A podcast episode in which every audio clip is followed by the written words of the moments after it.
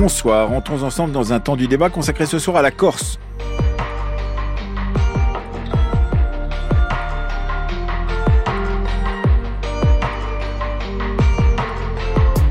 À l'ordre du jour ce soir, quel contour pour la future autonomie? Le dîner offert par le ministre de l'Intérieur hier soir aux élus corses s'est terminé par des déclarations qui témoignaient de la surprise plutôt positive des élus qui étaient invités. Gérald Darmanin et des représentants corses ont rapidement parlé hier de consensus possible, consensus qui semblait très loin encore il y a quelques semaines. Autonomie normative, place singulière dans la Constitution, habilitation générale pour adapter les textes législatifs et réglementaires à sa situation corse, accord des Corses pour leur nouveau statut, accord nécessaire des Corses pour leur nouveau statut. Tous ces points demandés par une déclaration des élus de Corse vendredi dernier sont visiblement proposés par le gouvernement qui en revanche tique sur la création d'un statut de résident et refuse visiblement la co-officialité de la langue corse. On en discutera avec nos invités. Une fois les propositions du ministre de l'Intérieur avancées hier soir, celui-ci propose un rendez-vous dans 15 jours pour terminer ce qu'on a appelé le processus de Beauvau. C'était plutôt le président de la République qui avait appelé ceci processus de Beauvau. Toutes les forces politiques en Corse ne sont pas unanimes cependant sur cette idée d'autonomie ni sur les contours futurs de celle-ci, si elle doit advenir. Nous allons en discuter avec un élu corse, Jean-Félix Aquaviva. Bonsoir. Bonsoir. Vous êtes député de la deuxième circonscription de Haute-Corse et membre du groupe LIOT à l'Assemblée nationale et du parti de Gilles Simeoni, Fais-moi à Corsica. Et puis avec nous euh, en studio, Michel Verger-Franceschi. Bonsoir. Bonsoir. Vous êtes historien, vous avez publié de nombreux livres sur la Corse et le dernier à paraître, c'est la semaine prochaine et porte justement sur cette question de l'autonomie sur laquelle vous êtes euh, sceptique. La Corse, une autonomie en question, c'est chez Passé composé. Et enfin, troisième invité à distance, Karine David. Bonsoir. Bonsoir. Vous êtes professeur de droit public à l'université d'Aix-Marseille, membre senior de l'Institut universitaire de France et spécialiste en particulier des lois du pays calédonien euh, qui sont euh, sur lequel vous avez écrit un ouvrage. Nous en discuterons avec vous et avec nos deux invités. L'esprit, c'est de faire euh, des concessions réciproques, c'est aussi de sortir euh, d'une logique de conflit euh, qui malheureusement a structuré les relations entre la Corse et la République depuis plusieurs décennies. On n'en est pas encore sorti, mais nous avons la volonté ferme d'en sortir, d'enraciner bien sûr la paix et l'apaisement dans l'île. Nous avons les uns et les autres réaffirmé notre attachement à la démocratie. La démocratie, c'est aussi prendre en compte le fait majoritaire et très largement majoritaire qui s'est exprimé en Corse et le faire dans des conditions qui permettent au gouvernement au chef de l'État et à la représentation nationale de considérer que euh, les garanties essentielles sont données. Euh, je le répète une fois encore, au-delà des débats techniques, il y a une question politique qu'il faut traiter. Et l'autonomie dont nous parlons, c'est une autonomie pleine et entière, mais c'est aussi une autonomie qui n'est pas l'indépendance. Il s'agissait de Gilles Simeoni, président du conseil exécutif de Corse, invité ce matin sur RMC. C'était lui-même qui disait euh, dimanche, dans la tribune dimanche, donc euh, l'autonomie est à portée de main. L'autonomie est à portée de main, Jean-Félix Aquavia Je crois en tout cas que nous n'avons jamais été aussi près de pouvoir concrétiser cet objectif, parce que d'une part, démocratiquement, euh, après plusieurs scrutins depuis 2015, il y a un fait majoritaire qui est croissant dans l'île autour de ce projet parce qu'il y a désormais une unanimité sur certains points ou des accords majoritaires très larges intégrant les oppositions en Corse qui vont au-delà de ce fait majoritaire autonomiste euh, sur des points essentiels du projet euh, d'autonomie présenté au gouvernement, euh, qu'il y a une attente très forte dans l'île parce que beaucoup de personnes considère que l'autonomie permettrait de régler un certain nombre de sujets de tension économique et sociale, par exemple la spéculation foncière. Maintenant, évidemment, il y a quand même un saut d'obstacles à réaliser, démocratique, convaincre. À réaliser de la part de qui d'ailleurs? Est-ce que c'est de la part du gouvernement ou est-ce que c'est de la part de, des élus corses dont vous faites partie? Nous verrons de la part du gouvernement si les respects des points d'accord d'hier, puisqu'il y a eu quand même des points d'accord importants, se traduisent, nous le souhaitons, par une écriture constitutionnelle précise à présenter à la représentation nationale dans une quinzaine de jours. Et lorsque je parle de saut d'obstacle, c'est convaincre la représentation nationale, le Parlement, parce qu'il y a beaucoup de craintes et de peurs, souvent d'origine irrationnelle. de la part du Parlement? Oui, je pense qu'il y a une culture, si vous voulez, politique, une culture liée aussi à comment s'est construit l'État-nation français. Et, nous voulons simplement objectiver la demande et démontrer que le moment est venu Victor Hugo disait qu'il n'y a rien de plus puissant au monde. Je crois qu'une idée dont le moment est venu, il faut prendre en considération que c'est un enjeu de paix civile, cela a été dit par le président Siméon, mais aussi un enjeu d'espoir pour toute une jeunesse et un enjeu aussi en miroir pour la République elle-même d'admettre, de sortir de sa zone de confort et de dire oui, c'est possible dans le projet républicain de donner une autonomie à une île, montagne au cœur de la Méditerranée. Euh, Est-ce que vous avez été surprise en tant que constitutionnaliste et professeur de droit public, euh, Karine David, spécialiste en particulier de ces questions euh, euh de loi spécifiques pour des territoires français qui ne sont pas directement la métropole? Est-ce que vous avez été surprise parce que vous avez entendu et parce que vous avez lu sur ce qui a été avancé hier dans cette discussion entre ministre de l'Intérieur et élus corse? Alors euh, surprise oui et non. Euh, sur l'ampleur effectivement des propositions qui sont faites par euh, par le ministre de l'Intérieur oui notamment la question de l'autonomie normative sur laquelle on s'y attendait pas hein, puisque effectivement cette proposition d'avoir une autonomie législative et réglementaire et lorsqu'on parle de d'une autonomie législative avec un contrôle du Conseil constitutionnel, finalement, on en arrive à une autonomie normative qui est équivalente euh, à celle de la Nouvelle-Calédonie. Donc effectivement, c'est euh, une avancée absolument euh, surprenante, mais effectivement qui permettrait de répondre aux revendications d'une partie des, élus corses. Hein, Qu'est-ce qu'on appelle une autonomie normative pour quelqu'un qui n'est pas spécialiste de droit public? Est-ce que vous pouvez nous dire? Une autonomie normative, en fait, c'est la possibilité pour la collectivité de ne pas se voir euh, finalement appliquer les textes tels qu'ils sont adoptés par le Parlement, mais de euh, finalement exercer elle-même les compétences et donc de euh, adopter ses propres textes, ses propres lois. Mmh et c'est ce que vous entendez aussi par autonomie normative, Jean-Félix Sacoavia Oui, parce qu'il faut comprendre que dans la majeure partie des cas, lorsqu'on parle de spécificité de l'île montagne, ou culturelle, ou géographique, ou économique de la Corse, la loi générale est souvent uniforme et égalitariste. Et c'est-à-dire qu'elle ne prend pas en compte, par nature, la spécificité de l'île dans des cas donnés. Je pourrais vous donner des tas d'exemples, petits ou grands. Et donc l'édiction de règles appropriées pour régler des problèmes devient objectivement une logique de bon sens, même si évidemment cela s'affronte avec une conception culturelle et politique aujourd'hui de la République, c'est une réalité que l'on peut objectiver sur des matières. Mais euh, d'ailleurs, dans, l'entretien qu'il a donné à la tribune euh, ce, week-end, euh, le président Simeoni disait en fait qu'il y avait, disons, une homogénéité possible avec d'autres îles de la Méditerranée. C'est cela aussi qui, avec des statuts spécifiques qui sont pour les îles de la Méditerranée, des statuts singuliers par rapport aux, nations qui, qui, qu'elles composent. Clairement, le pacte qui lance le processus de Beauvau, suite à l'agression mortelle d'Ivan Colonne en mars 2022, qui a été ratifié par Gilles Siméoni d'une part et Gérald Darmanin, dépêché par le président de la République à la hâte d'autre part, euh, fait part d'une logique de comparaison, notamment avec les îles de Méditerranée et de l'arc atlantique comme les Açores. D'une mmh. part, dans la logique méditerranéenne ou euro-méditerranéenne, et puis, en droit français évidemment, dans les euh, comparé euh, au territoire de l'article 74 et à Nouvelle-Calédonie. Et, pour vous, euh, Michel Verger-Franceschi, qui est historien, vous avez beaucoup écrit sur la Corse, et vous avez écrit ce livre qui n'est pas euh, très favorable à cette idée euh, d'autonomie, c'est le moins qu'on puisse dire. Est-ce que cette comparaison avec d'autres îles de Méditerranée ou de cet arc atlantique dont parlait à l'instant Jean-Félix Aquaviva, ça vous paraît une bonne comparaison? Alors moi, je voudrais commencer par dire quelque chose, puisque je m'occupe beaucoup de culture. Et donc, en matière d'autonomie, l'actuel CTC, euh, personne n'a jamais fait autant de bien au point de vue culturel que la CTC d'aujourd'hui. Euh, la restauration du château Pozzo di Borga, la restauration du château de Quenz, l'achat du château de Stopiel, euh, l'aide à la culture, l'aide aux publications. La ça, ça a été vraiment la le grand succès de la collectivité territoriale de Corse. Je vois pas en quoi l'autonomie pourrait faire mieux que les catalogues d'expositions, que les expositions du musée Fèche, du musée de Bastia, du musée de Corté, ça, c'est formidable. Après, euh, comme dans les rapports de thèse, on commence par dire des choses gentilles et puis après on fait des, des réserves. Euh, je vois Jean-Philippe Lacroix euh, et je vois qu'il plonge les yeux. On ne peut pas nous comparer à la Polynésie. Euh, ça, c'est quelque chose qui me choque terriblement. Euh, le premier président de la République française, c'est 1848, c'est Louis-Napoléon Bonaparte. C'est un Corse. La Polynésie, nos amis et nos compatriotes sont français depuis six ans, depuis 1842. Donc l'histoire, on ne peut pas évacuer d'un territoire l'histoire et la géographie.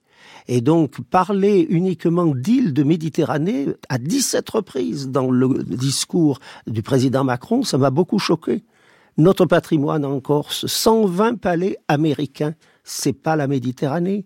Euh, ce qui a fait Paoli, les discours à Boston, les discours à Philadelphie, etc. Ça n'est pas la Méditerranée. Et je préfère, en tant qu'historien, Fernand Brodel qui parle dit le monde plutôt qu'Emmanuel Macron. Oui, mais néanmoins, euh, vous n'êtes pas euh, Disons que euh, votre histoire, l'histoire que vous défendez, Michel Verger-Franceschi, n'est pas celle qui est défendue par tous les historiens en Corse. Il faut bien dire qu'il y a différentes visions de l'histoire de la Corse et que vous en représentez une, mais toutes les histoires ne, ne sont pas, ne se confondent pas avec votre vision de la Corse. Et c'est pas la faute de nos étudiants, c'est la faute du prix.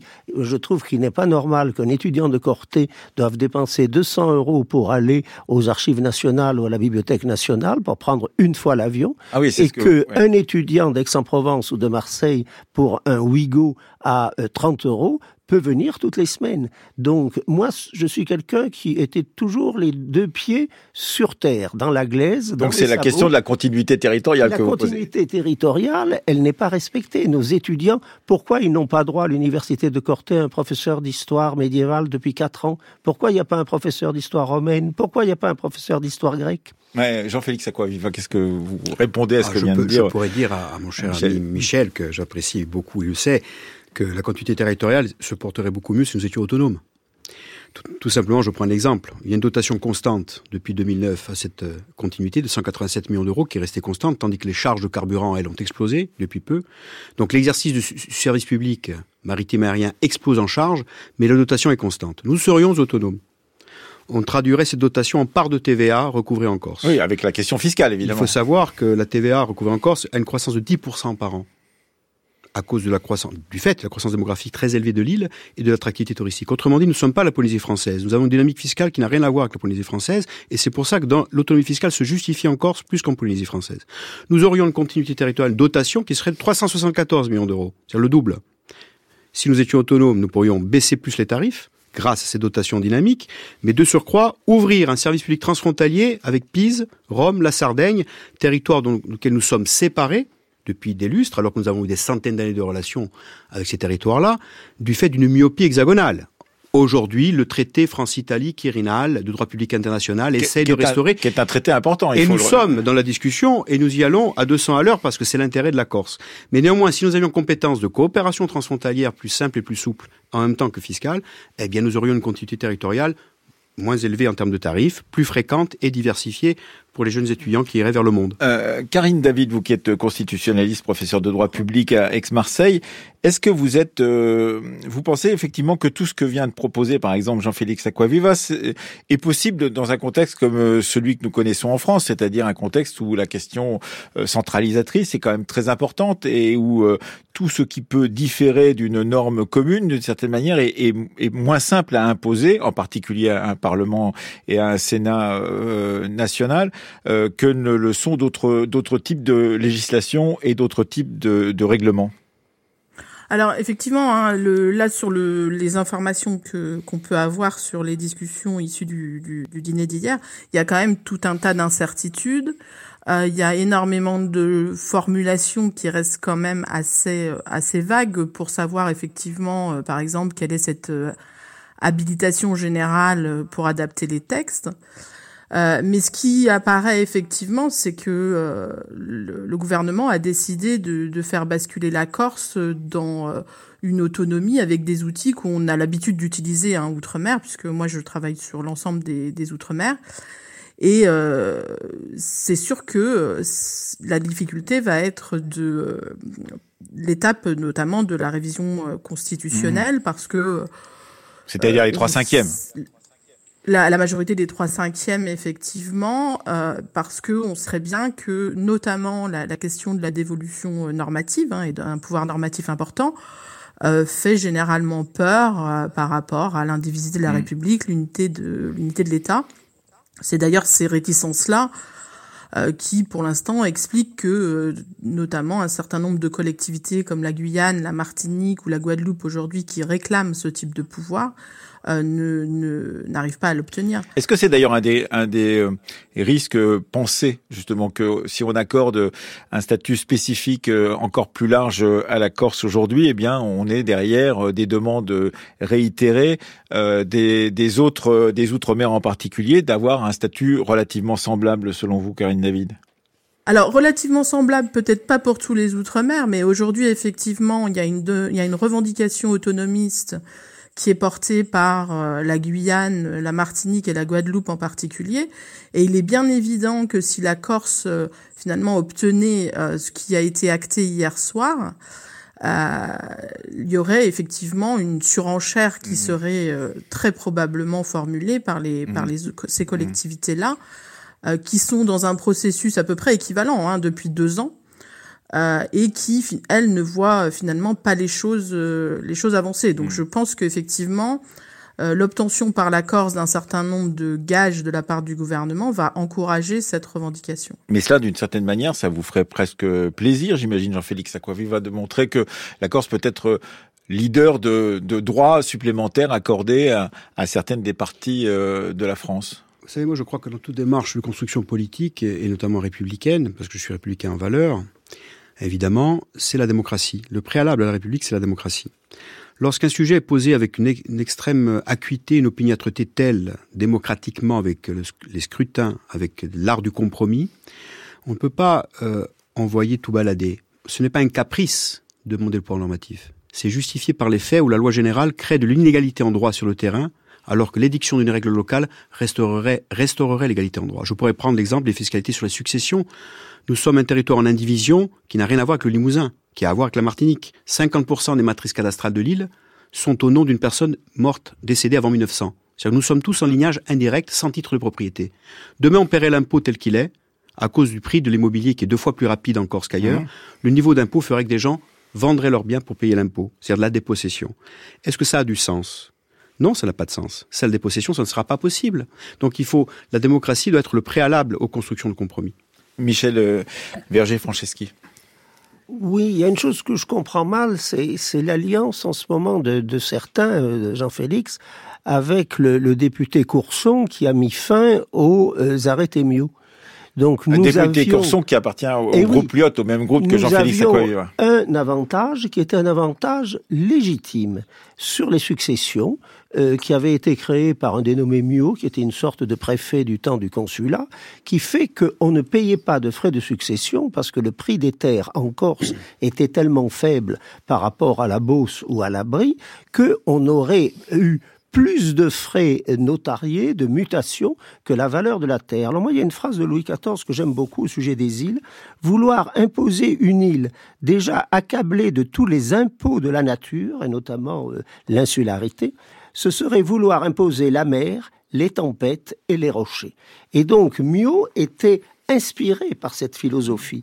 Alors aujourd'hui, évidemment, le prix des terres est devenu tel, notamment dans le sud de la Corse, que on se pose une question que l'on se pose ce matin d'ailleurs au Pays Basque, que l'on se pose dans l'île de Ré, que l'on se pose sur les côtes bretonnes. Et ce qui nous différencie, je crois, avec Jean-Félix, qui est un garçon, qui est un ami, euh, c'est une lettre euh, entre adapter et adopter. Moi, je pense qu'il faudrait adopter, pas adopter de nouvelles lois, mais les adapter. Oui, Jean-Félix, à quoi vivre? Ben, Premier niveau, l'adaptation ne sera pas directe. C'est le Parlement qui dira, au bout de quelques temps, pour avoir un stylo, pas une voiture s'il faut aller vite, un stylo, au bout de cinq ans, nous permettra ou pas, si le gouvernement décide de saisir le Parlement sur la demande d'adaptation, d'avoir une règle. Autrement dit, nous avons le temps d'avoir des sujets de tension qui pourrissent et qui ne sont pas ne pas à la vitesse de la demande des gens sur le terrain pour résoudre.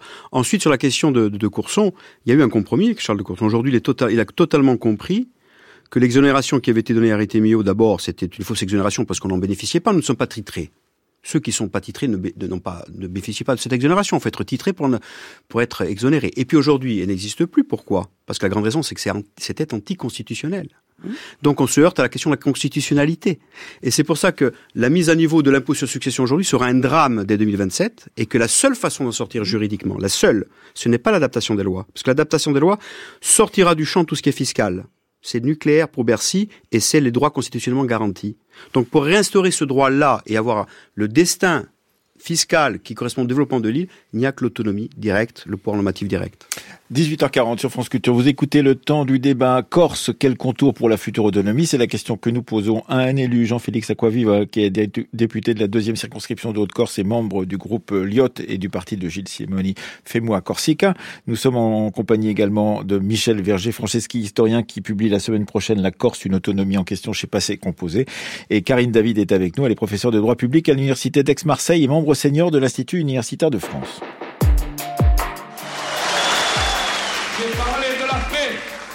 de la tranquillité, de la sécurité, qui sont les conditions indispensables à l'épanouissement humain, social, économique. Soyez assurés que le gouvernement mettra les moyens nécessaires pour établir la sécurité.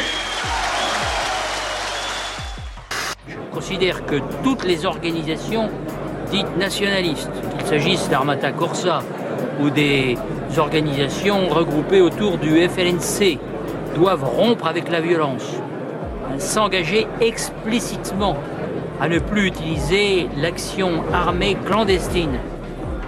C'est à cette seule condition, naturellement, qu'un processus démocratique peut se développer. Il est vrai qu'il y a eu un certain nombre de reconnaissances d'attentats, dont tous n'étaient pas politiques, et vous le savez fort bien, qui étaient des règlements de compte, c'est pas mieux pour autant. J'ai pris note de la décision et de l'annonce de la cessation d'actions violentes, on verra si ceux qu'ils disent tiennent leur engagement. France Culture, le temps du débat. Emmanuel Laurentin. Trois anciens ministres de l'Intérieur en déplacement en Corse. C'était d'abord Charles Pasqua en 1987, Jean-Pierre Chevènement en 2000 et Nicolas Sarkozy en 2002. Il parlait de sécurité, de violence, d'attentats ça a changé, euh, Jean-Félix euh, Coaviva C'est-à-dire le, ton est différent des ministres de l'Intérieur que vous avez en face de vous quand vous discutez avec Gérald Darmanin? Évidemment pour partie, puisque nous sommes une situation, malgré tout, même s'il y a encore des attentats qui reprennent, qui n'a rien à voir avec les années 80, en termes de nombre d'attentats, en termes de sujets de tension, en termes d'incompréhension aussi et de relations sur les sujets entre le gouvernement et, les forces politiques dans l'île, avec aujourd'hui. Il y a, euh, qu'on le veuille ou non, depuis 2015, vous avez une révolution démocratique des gens ont été élus, trois députés sur quatre, un sénateur sur deux, 70% aux élections territoriales sur des projets démocratiques, et avec la démocratie comme moyen et comme objectif pour émanciper la société corse, mais sans rien renier de ce que nous sommes et ce que nous voulons. Et ce que nous voulons dans un cadre qui est un cadre de réconciliation avec la République française et sa conception républicaine. C'est euh, un sujet qui est, qui est important puisque quelles seraient des valeurs républicaines si elles sont totalement déracinées et désincarnées? Est-ce que c'est pas le danger de la République aujourd'hui sur beaucoup de sujets D'être désincarné et déraciné Je crois que oui, quand j'entends mes collègues par ailleurs se plaindre de beaucoup de choses mhm. sur d'autres sujets.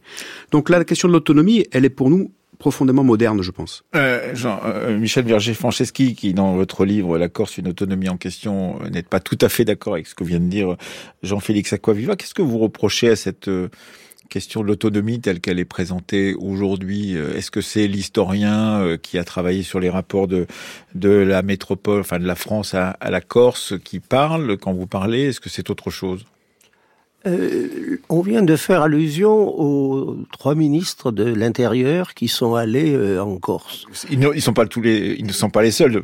Tous les, ministres, tous les ministres se sont Moi, en Corse. Moi, ce que j'attends, c'est la venue d'un ministre de la Santé pour inaugurer un CHU je trouve anormal qu'un bassin de population de 320, 330 000 habitants n'ait pas un CHU, ce qui était prévu par Robert Debray en 1958. J'avais 7 ans à l'époque, j'en ai 72. Et donc, euh, j'en parlais l'autre jour avec Paul Ventourine, il y a deux ou trois jours, qui est un excellent médecin de Corté. Et on n'a pas de faculté de médecine. Nos étudiants partent tous à la Timone, partent à Paris. On a d'excellents médecins corse. On n'a pas de centre de recherche. Il faut imaginer des parents qui amènent leurs enfants parfois pour de longues maladies à Marseille. Heureusement qu'on a le président de la Fédération des associations corses de Marseille qui a acheté deux ou trois petits studios pour loger les familles. Pour les personnes âgées, c'est pareil. Et je trouve que beaucoup de choses. En matière de culture, on peut pas faire mieux. En matière euh, de santé, un CHU, il y en a dans toutes les régions françaises, parfois jusqu'à trois. et encore s'il n'y en a pas. Et je pense que la réconciliation avec la République passerait par des actes plus que par des mots. Mmh, euh, sur ce point, euh, Karine David, est-ce que cette euh, comparaison, c'est-à-dire cette idée d'un territoire tout proche de la métropole, vous, avez beaucoup travaillé sur l'outre-mer, tout proche de la métropole qui n'est pas doté de toutes les fonctionnalités qui sont normales sur un territoire républicain, est-ce que ça fait partie de quelque chose que vous entendez en tant que constitutionnaliste et professeur de droit public? Bien sûr, euh, bien, sûr euh, sur sur ces questions-là, effectivement, il y a, euh, on, voit qu'il y a un décalage entre la, situation des, des, territoires hexagonaux et notamment de de la Corse. mais ce, que je voulais, ce sur quoi je voulais revenir moi, c'est il faut faire attention aussi à, à la portée de, de cette autonomie qui peut être donnée à la Corse aujourd'hui, parce que euh, on n'a aucune information, en tout cas, moi je n'ai pas entendu parler de l'autonomie fiscale, euh, alors que c'était un des points qui était dans la déclaration euh, solennelle. on n'a pas non plus d'informations sur les, les, compétences qui seraient transférées à la Corse, et il faut bien comprendre qu'effectivement la portée de l'autonomie, elle dépend de ces deux facteurs-là. Avoir une autonomie fiscale, et quelle serait la portée de cette autonomie fiscale, puisque effectivement, on sait que certaines collectivités ultramarines ont une autonomie fiscale complète, alors que d'autres ont une autonomie fiscale partielle, avec seulement quelques impôts qui leur sont euh, transférés. Et puis euh, les, compétences qui vont euh, être transférées, dans quel domaine effectivement la Corse va être autonome et va pouvoir décider décider pour elle-même. Ça, je crois que c'est effectivement des, des points sur lesquels il y a des précisions qui vont évidemment être attendues qui vont permettre de euh, bien mesurer la proposition qui est faite, euh, qui est faite à la mhm. Corse. Est-ce que vous en savez plus, Jean-Félix Aquaviva En fait, ce qui se passe, c'est que vous avez l'ouverture du champ du possible par l'écriture constitutionnelle sur quelles possibilités nous aurions d'être autonomes, et puis vous avez les grands principes de transfert de compétences liés à la loi organique qui viendrait. Il est évident qu'en ce qui nous concerne, sur le transfert de fiscalité, de la compétence fiscale, autonomie fiscale, nous sommes favorables à l'unanimité des élus, c'est important de, le rappeler, sous réserve d'informations données par le ministère euh, du budget, qui sont demandées depuis deux ans. Hein. Bah, sept courriers du président du conseil exécutif, dans le processus Beauvau, pas une seule réponse. Néanmoins, nous avons quand même des éléments de l'INSEE et d'autres experts qui nous permettent d'avoir une visibilité parmi lesquelles celle de la TVA que j'ai développée tout à l'heure.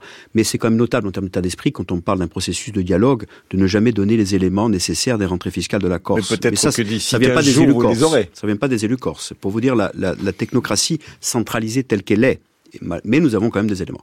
Donc ce sont des sujets centraux, puisque le pouvoir normatif, dans certaines compétences, évidemment, ne peut pas aller sans la capacité à se responsabiliser d'une part, mais en même temps d'avoir les moyens dynamiques d'une fiscalité. Donc l'autonomie fiscale, c'est la, c'est la face de, la pièce qui intègre le pouvoir normatif. Sur les compétences, la déclaration politique solennelle parle d'un transfert progressif tous les cinq ans et de faire des évaluations tous les cinq ans avant de transférer d'autres compétences. évidemment que nous allons définir entre nous des priorités. Bon, si je m'exerce aujourd'hui à en parler, je vais vous parler par exemple de la fiscalité sur la succession, tel que je l'ai évoqué, parce que sans pouvoir normatif direct, nous ne résoudrons pas ce problème. Mmh. La question de la spéculation foncière immobilière de l'urbanisme, bien sûr. Il y a d'autres sujets, la création de taxes sur la spéculation, mais aussi des taxes environnementales pour les flux et les surfréquentations de sites. Mais on pourrait aller même sur l'archéologie opérationnelle par exemple, si on doit développer et non pas voir que les sujets dogmatiques, puisqu'aujourd'hui ce n'est pas une compétence de la collectivité, elle pourrait l'être avec un potentiel de développement très important. On parle développement et pas simplement de lever des contraintes. Donc il y a d'autres sur d'autres sujets qui pourraient être développés, notamment l'autonomie énergétique ou euh, une utilité euh, rapide. C'est-à-dire que voir euh, fleurir des éoliennes autour de, ben, de la Corse, pourquoi pas? Aujourd'hui, le débat sur la, les systèmes décentralisés énergétiques, évidemment, montre que l'efficacité peut être au rendez-vous si on s'y penche. Ensuite, sur la question de la santé, je rejoins mon ami Michel. Évidemment euh, qu'il faut un CHU et nous sommes, euh, nous avons travaillé là-dessus.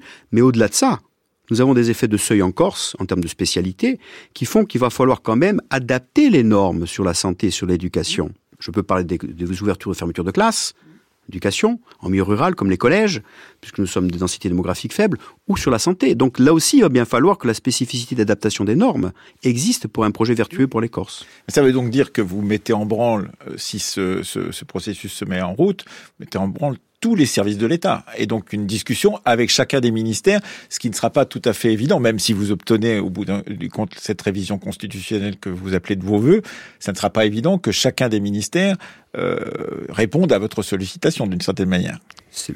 Je peux permettre, le, processus de Beauvau, c'était une porte d'entrée interministériel. Donc nous sommes dans ce cadre-là pour l'instant et nous voulons rester dans ce cadre-là. Et ensuite, il faut intégrer que nos demandes sont évolutives. Ce n'est pas tout ou rien dans la loi organique.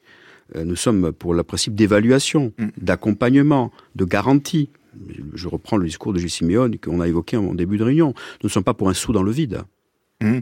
Euh, Michel Berger-Franceschi, est-ce que vous pensez, euh, et je crois que ce n'est pas le cas d'ailleurs, que tous les élus de Corse seraient d'accord sur cette évolution? Parce qu'il y a des élus de Corse qui sont euh, contre l'autonomie, il y en a d'autres qui sont évidemment, comme Jean-Félix Aquaviva, qui sont ici présents, qui sont d'accord évidemment, qui veulent aller plus loin même dans ce processus Moi, je ne suis pas du tout un, un, politique. Bon, je les connais individuellement.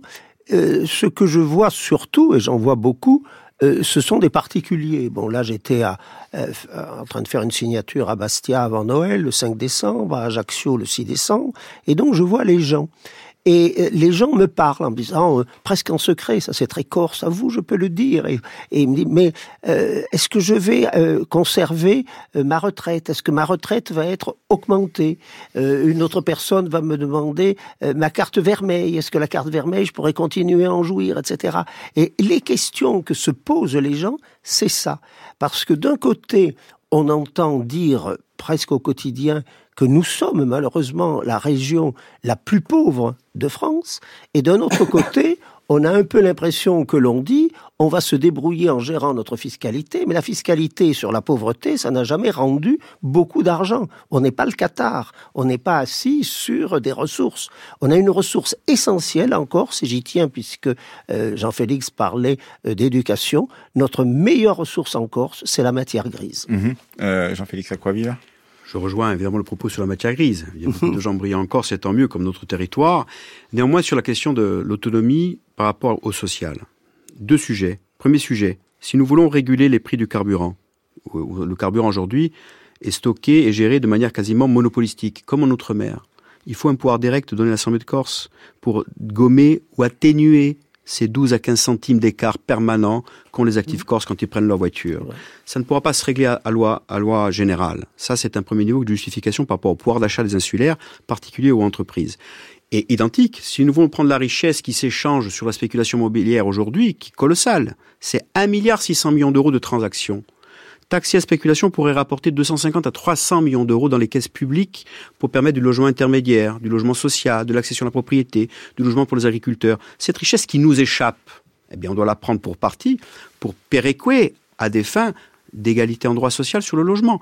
Ce sont ces questions-là que l'on pose à travers l'autonomie. Qu'est-ce que, par exemple, selon vous, en tant que spécialiste de droit public, Karine David, euh, eh bien, euh, le ministre de l'Intérieur et le gouvernement, euh, disant pourquoi il tique sur la création d'un statut de résident, par exemple, et surtout cette question de, de la co-officialité de la langue corse, est-ce que, en quoi ça serait euh, très différent de ce qui peut se passer ailleurs dans la République? Alors ça c'est effectivement une, vraie question sur euh, l'issue des discussions hier parce que effectivement on a des progrès euh, assez phénoménaux euh, par certains par certains aspects. Hein. Je suis pas sûr que beaucoup de gens s'attendaient à la possibilité d'un transfert de pouvoir d'un pouvoir législatif. Hein. Pas que la Polynésie l'appelle de ses voeux depuis plus de 20 ans. Euh, et donc effectivement, on comprend pas forcément ce contraste avec les réticences sur le foncier, alors que ça a déjà été fait par ailleurs et qu'effectivement. Par ailleurs, c'est-à-dire où? Alors, ça, ça, existe notamment euh, en Polynésie. C'est également des possibilités qui sont offertes à Saint-Barthélemy. Donc, c'est des choses qu'on connaît déjà et, et donc, euh, j'avoue moi ne pas très bien comprendre l'ambivalence le, le, finalement du, du positionnement du, du, gouvernement, en allant très loin sur certains aspects et finalement en restant réticent, euh, notamment sur la question mmh. du, du, statut de, du statut de résident. Alors sur la co-officialité des langues, euh, on a effectivement un blocage par l'article 2 de la Constitution hein, qui dit la République, le, la, langue de la, République, de la République et le français. français. Euh, et effectivement, ça fait partie des points de blocage sur lesquels euh, on n'arrive pas à mhm. avancer, y compris pour l'outre-mer. Mhm. Euh, donc euh, voilà, il y a, y a des progrès énormes d'un côté et d'autres effectivement euh, des blocages qui mhm. sont finalement sur des points saillants pour pour la Corse. Jean, Jean-Félix, à quoi Si je peux pas pour établir juste une information. Hier, il y a eu un point d'accord sur le fait que la reconnaissance d'une communauté euh, linguistique, historique et culturel qui vit sur l'île de Corse et son lien à la terre soit constitutionnalisé. Ce qui ouvre la voie à la discussion sur le statut appelé par le ministre statut de résidence. Donc il y a un accord sur la notion de statut de résidence et pas de résident, mmh. ce qui veut dire un droit de préemption que sur le foncier et pas sur d'autres objets. Donc ce point-là fait l'objet à date d'un point d'accord aujourd'hui. Euh, et l'écriture constitutionnelle qui, qui donnerait la capacité dans la loi à matérialiser ce statut de résidence par le lien reconnu de cette communauté à la terre. Donc ce sont des points importants qui ont été reconnus comme des points validés. Et sur la question de la langue, euh, il y a la question du statut dans l'espace public. Il y a l'enseignement et le statut dans l'espace public. C'est-à-dire, est-ce que les locuteurs, euh, sans contraindre les fonctionnaires ou d'autres, peuvent avoir des droits lorsqu'ils s'expriment dans l'espace public? C'est là la question où il faut innover, sans être dans une co-officialité qui est malheureusement limité par l'article 2, dont je rappelle l'article 2 qu'il avait été introduit à l'époque pour lutter contre le, le, le, le monopole ou du moins la, la croissance de l'anglais dans l'espace public et mhm. pas contre les langues dites régionales ou les langues dites euh, corse ou autres. Oui, c'est quand même un sacré détour qui a été fait à la loi Molac et on comprend bien qu'effectivement euh, c'est compliqué. Euh, pour vous, Michel Berger-Franceschi, cette question de la co-officialité de la langue ou en tout cas la possibilité que les deux articles de l'ordonnance de Villers-Cotterêts, je crois, sont les deux articles législatifs qui n'ont jamais été abolis. C'est les numéros 110 et 111, où François Ier, devenant le premier roi de France à être euh, à la fois euh, duc de Bretagne et comte de Provence, s'est rendu compte que les marins qui partaient de Toulon eh bien, lorsqu'ils arrivaient à Brest, ils ne pouvaient pas se comprendre. Et donc, la Bretagne devient française en 1532, d'où l'ordonnance de Villers-Cotterêts de 1539. Et donc, François Ier dit, il faut que dans l'enseignement, l'administration et la justice, dans ces trois domaines, mais uniquement ces trois domaines, le latin euh, disparaisse au profit du français, pas du tout les langues régionales. Tout le monde peut parler corse, peut parler breton, peut parler basque, peut parler auvergnat. Ça n'a pas été euh, détruit par un pouvoir jacobin. Que vous permettez que je lise deux très, lignes de Pascal Paoli qui écrit de Londres le 23 août 1802 à son cousin Nobilis Savelli Je pense que mes petits-neveux, les petits-enfants de sa sœur, devraient finir leur éducation en France. Nous sommes unis à cette nation. Il faut se conformer à la langue, aux us et coutumes de ce pays si on veut faire quelques progrès dans le monde. On a bien compris, c'est ce que vous développez également dans votre livre La Corse, une autonomie en question, qui sortira la semaine prochaine. Il est euh, chez Patsé Composé. Merci à tous les trois d'être venus débattre de cette question. Jean-Félix Aquavive, hein, donc euh, député de la deuxième circonscription de Haute-Corse et membre du groupe Liot et du parti de Gilles Simeone Fais-moi Corsica. Et puis euh, avec nous était Karine David, professeur de droit public à l'université d'Aix-Marseille, membre senior de l'Institut universitaire de France et autrice des lois du pays calédonienne. Merci en tous les cas d'avoir débattu de cette question tranquillement et d'ailleurs, on a compris qu'il faudrait y revenir d'ici peu. Euh, c'est dans combien de temps Quinzaine de jours pour l'écriture, et puis après, euh, mai 2024, dit-on, pour la réforme calendaire constitutionnelle.